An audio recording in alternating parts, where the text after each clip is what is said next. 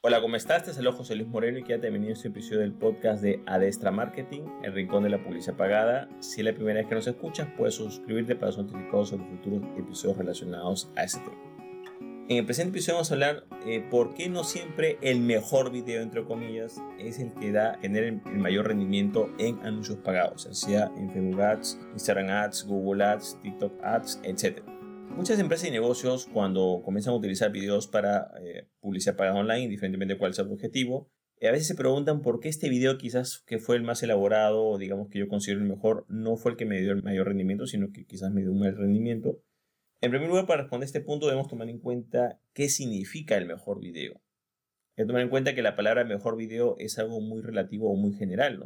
Para ti que lo has hecho puede ser el mejor video porque te gustó más, porque está más acorde a lo que tú creas que es lo mejor, porque te costó más hacerlo, etcétera, pero no necesariamente ese punto de vista va a ser igual en todos. Hay gente que no le va a gustar ese video, no le va a llamar la atención o le va a parecer simplemente que no conecta con ellos. Entonces, el tema del mejor video no necesariamente hay que tomar en cuenta que es una ciencia exacta, es algo muy subjetivo, ¿no?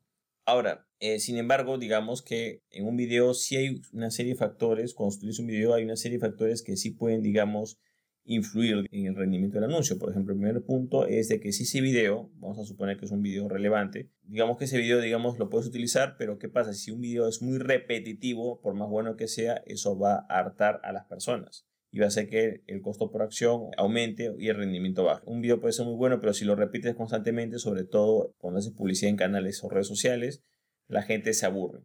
Entonces ese video tendrías que variarlo para, digamos, darle ese dinamismo y la gente no se pueda aburrir. Entonces, si el video es muy repetitivo, lo repites mucho, posiblemente en algunos casos eso simplemente va a ser uno de los orígenes de ese mal rendimiento. Quizás tiene un buen rendimiento al comienzo, pero conforme lo sigues usando, lo sigues usando, lo sigues repitiendo las campañas con ese video, claro, el rendimiento va a bajar de forma inevitable. Otro motivo, por ejemplo, por el cual ese rendimiento no puede ser bueno es que quizás eh, tienes que ver al público al cual te diriges. Quizás te estás dirigiendo un público errado y por más que tu video sea bueno, si ese público que estás eligiendo no es el adecuado, eh, quizás no vas a tener un buen rendimiento. Puede ser, por ejemplo, un buen público al cual te puedes dirigir es que si tú quieres, por ejemplo, tienes una lista de clientes y esa lista de clientes creas un público similar, ese es un público bastante interesante al cual sí puedes llegar y que sí puede ser relevante para tu negocio o empresa. Sin embargo, si te, de repente te pones a segmentar o usar los filtros de segmentación de la, de la plataforma publicitaria y te equivocas o vas a todo el mundo, quieres abarcar muchos países o muchos territorios, entonces claro, lo más probable es que la relevancia de ese video disminuya porque estás tratando de llegar a muchas personas y aquí viene otro punto de que cuando tú quieres llegar a otras personas, generalmente dependes de cierto presupuesto. O sea, no puedes pretender que vas a gastar un dólar al día y te vas a dirigir a todo un continente, no tiene mucho sentido. Eh, quizás podrías plantearte dirigirte a ciertas ciudades o quizás a lo mucho a un país, pero ya cuando vas a varios países, Claro, requieres una cantidad de presupuesto porque no es lo mismo gastar un dólar al día que 10 dólares al día, que 100 dólares al día o que 1000 dólares al día. Ten en cuenta que tú no eres el único anunciante, sino que hay otros anunciantes que también están compitiendo por los anuncios y entre más presupuesto tú destines, vas a poder ser más competitivo con esos otros anunciantes. Otro punto que también puede influir en el rendimiento de un video es el momento en el cual haces la campaña. Por ejemplo, no es lo mismo hacer una campaña a comienzos del mes que a finales del mes. Por supuesto que esto varía mucho de acuerdo a cada rubro de negocio, pero por ejemplo, a comienzo del mes a veces no todos los anunciantes presentan sus anuncios, sino que todo el mundo lo hace a fin de mes. Entonces, generalmente los primeros días del mes eh, hay menos anunciantes porque simplemente no se han presentado los anuncios, ya que mucha gente, eh, digamos, como que cierra sus actividades a fin de mes y al comienzo del mes como que demora un poco en retomarlas, sobre todo cuando se hacen campañas mensuales, entonces a fin de mes generalmente hay más anunciantes y al comienzo del mes hay menos anunciantes, entonces claro, eso puede crear una diferencia entre los primeros días de un mes a los últimos días de un mes. Otro punto también es cuando hay feriados, o sea, si tú haces una campaña de anuncios en, un mismo feriado, lo más probable es que el costo por acción sea más elevado que si lo haces un día que no sea feriado, ¿no? Igual si es día de semana o fin de semana, ¿no? Entonces, son muchos factores que influyen y también tienes que tomar en cuenta que ahí precisamente es donde se ve lo que es la parte del momento o el tiempo en el que se lanza ese anuncio. Entonces, por supuesto que es un tiempo no adecuado, por supuesto que los costos por acción te van a salir más caros. No, es lo mismo que lances un anuncio en Navidad o un periodo especial a que lo lances un día normal. Entonces, claro, puede haber una diferencia si tengas un buen video, pero si es, no es el momento adecuado o que es un momento con mucha competencia, lo más probable es que los costos por acción suban y el rendimiento baje un poco más. Otro punto a tomar en cuenta es la claridad de la información. El video puede ser muy ameno, muy entretenido, pero quizás el mensaje que comunica no es lo suficientemente claro. Entonces, a veces hay ciertos problemas en la comunicación, el video puede ser interesante, pero quizás comunica de una forma no adecuada. Entonces, eso también es otro punto que también puede influir. Otro punto a tomar en cuenta es que muchos videos, digamos, pueden ser muy buenos, pero tienen una mala intro, digamos, ¿no? una mala introducción.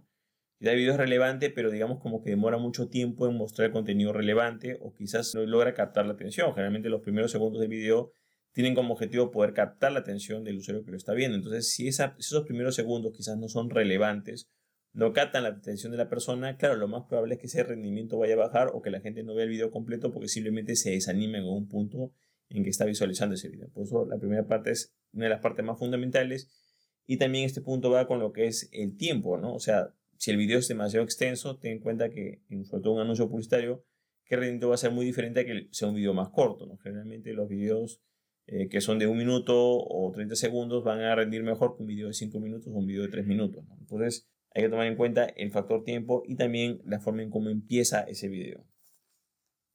Ahora, otro punto a tomar en cuenta es que al final los que deciden qué es un buen o mal video son las propias personas o los propios usuarios. Si nosotros podemos tener ciertas aproximaciones o podemos saber cómo piensa nuestro público objetivo, al final la propia gente es la que va a responder ese video. Entonces, eh, siempre es bueno que entendamos que los propios usuarios son los que dan su propio feedback, la propia plataforma.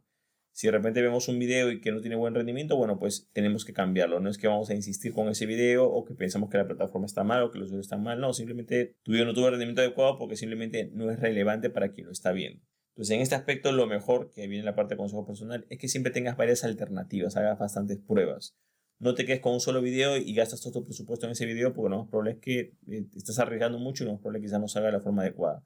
Siempre tener varias versiones, tienes una versión A, ves los costos por acción o el rendimiento, pruebas una versión B. Si esa versión B supera la versión A, bueno, se quedará esa versión como la nueva versión oficial, el otro video sale y así constantemente lo vas mejorando. Es bastante peligroso quedarte con un solo video y siempre utilizar ese video y nunca probar con otra combinación que quizás podría mejorar ese rendimiento. También van a haber casos en los que saques nuevos videos, los comparas con el anterior y el rendimiento va a ser peor. Tienes que analizar, a ver, ¿qué hice mal? Puse mal esta imagen, quizás la intro es muy larga, el video quizás es muy largo, el mensaje muy claro, quizás hay mucho ruido de fondo, la miniatura no está bien, entonces siempre es importante ese análisis y la mejor manera siempre de tener mejor rendimiento es hacer varias pruebas con varios videos. Ahora no tienen que ser videos totalmente diferentes, tienen que ser videos que tengan ligeras variaciones, ¿ok? Puede ser un poquito más corto, quizás omites una parte que es un poco confusa, siempre tienen que haber diferentes variaciones ya que de esa manera vas a poder mejorar.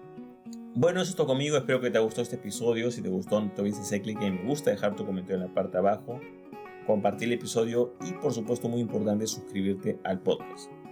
Asimismo, agradeceré mucho tu calificación de 5 estrellas para este episodio para que este podcast pueda llegar a más personas. La verdad te lo agradecería mucho y ayudaría bastante a la difusión de este podcast.